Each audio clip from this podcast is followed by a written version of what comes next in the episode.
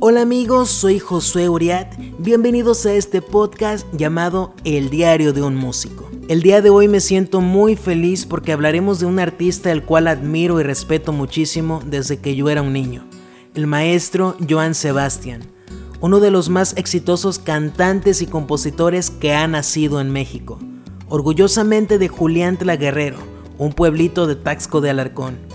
José Manuel Figueroa, conocido en el medio artístico como Joan Sebastián, es el más grato ejemplo de lucha, trabajo, esfuerzo y dedicación para lograr tus sueños.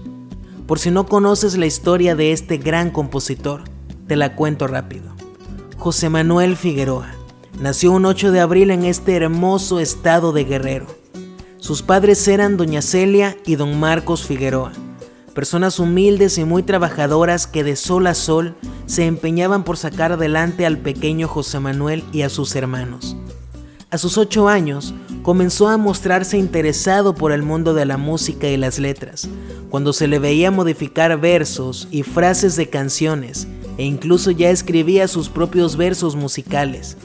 Aunque todo indicaba que al pequeño José Manuel le fascinaba la idea de prepararse musicalmente para el mundo artístico, a los 14 años su vida dio un giro cuando decidió inscribirse como seminarista en el Seminario Conciliar de San José en Cuernavaca, Morelos. Apoyado de su abuela y contra las ideas de su padre, José Manuel vivía su servicio con mucha alegría, pero eso no lo llenaba completamente. Él sabía que no era su vocación.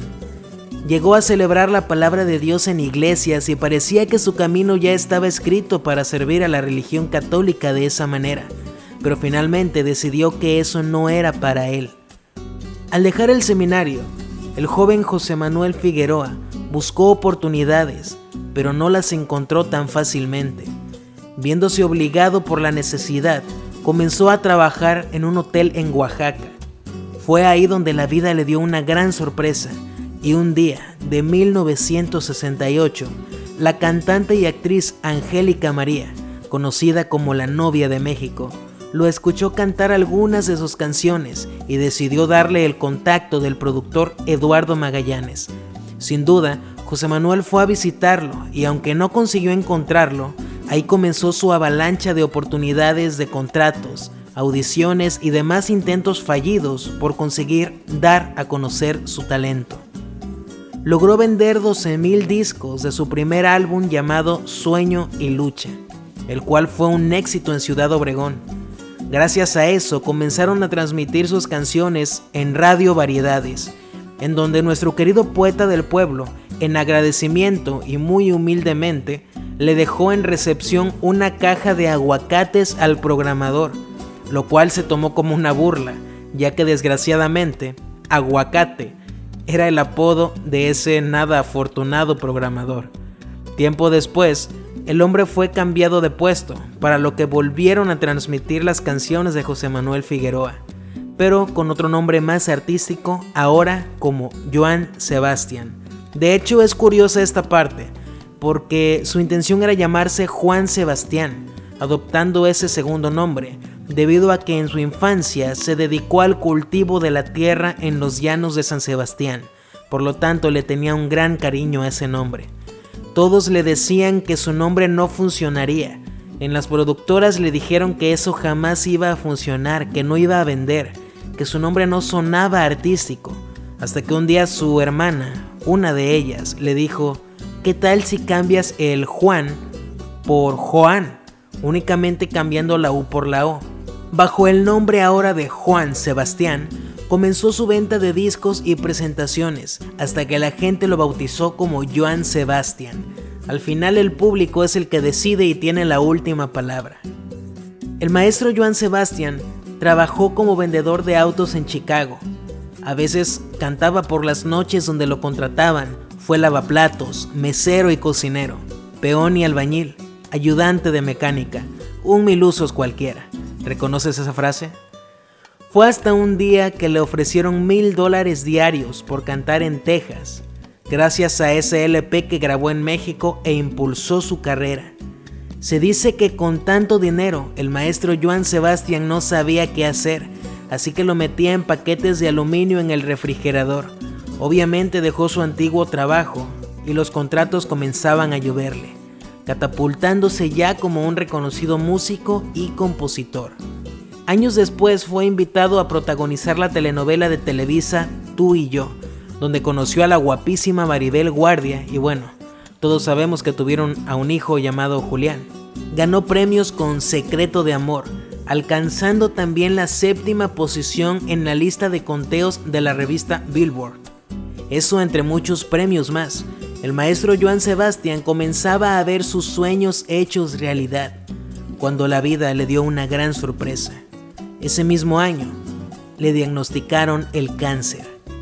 Sin embargo, eso jamás lo detuvo a seguir haciendo música, cosa que lo llevó a seguir ganando premios y reconocimientos, convirtiéndolo en 2015 en el mexicano con más Grammys estadounidenses. Fue productor también de Vicente Fernández, a quien le otorgó muchos éxitos que seguramente todos no sabemos.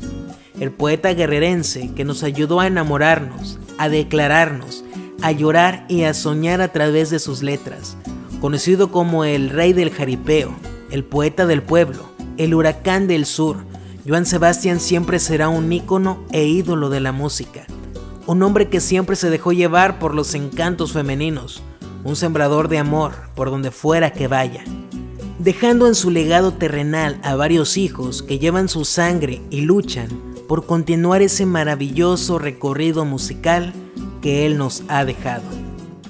Después de contar un poco sobre el recorrido musical de esta gran leyenda, llegamos a la parte triste pero realista de este mundo, el cáncer, el cual estuvo por años dañando gravemente la salud de Joan Sebastián, terminó por vencerlo y un 13 de julio de 2015, exactamente a los 64 años de edad, dejaba la vida terrenal para continuar su recorrido ahora espiritualmente y elevarse con Dios. Personalmente les cuento que me quedé con muchas ganas de conocerlo y estrechar su mano, aunque sí pude verlo en un concierto y presenciar su sublime manera de expresar su arte. Es de las personas que sí me hubiese gustado expresarle mi admiración abiertamente. En fin, algún día podremos presenciar juntos un concierto de este maestro e ídolo, tal vez en la otra vida. Tomemos como ejemplo esa gran manera de perseverar para lograr nuestras metas de luchar día a día y nunca rendirnos. No importa si nacimos en un lugar alejado, escondido, donde creemos no tener oportunidades, porque la fe y la confianza en Dios y en ti te pueden llevar a lograr grandes cosas. Si al igual que yo, tú también admiras al maestro Joan Sebastián y te ha gustado escuchar esta pequeña parte de su historia, te invito a darle like a este episodio a seguir mi podcast y comentarme qué te ha parecido. También te invito a seguirme en todas mis redes sociales y a escuchar mi música en todas las plataformas digitales. Puedes encontrarme como Josué Uriat. Y recuerda, nunca dejes de soñar. Soy Josué Uriat y esto es El Diario de un Músico. Bye.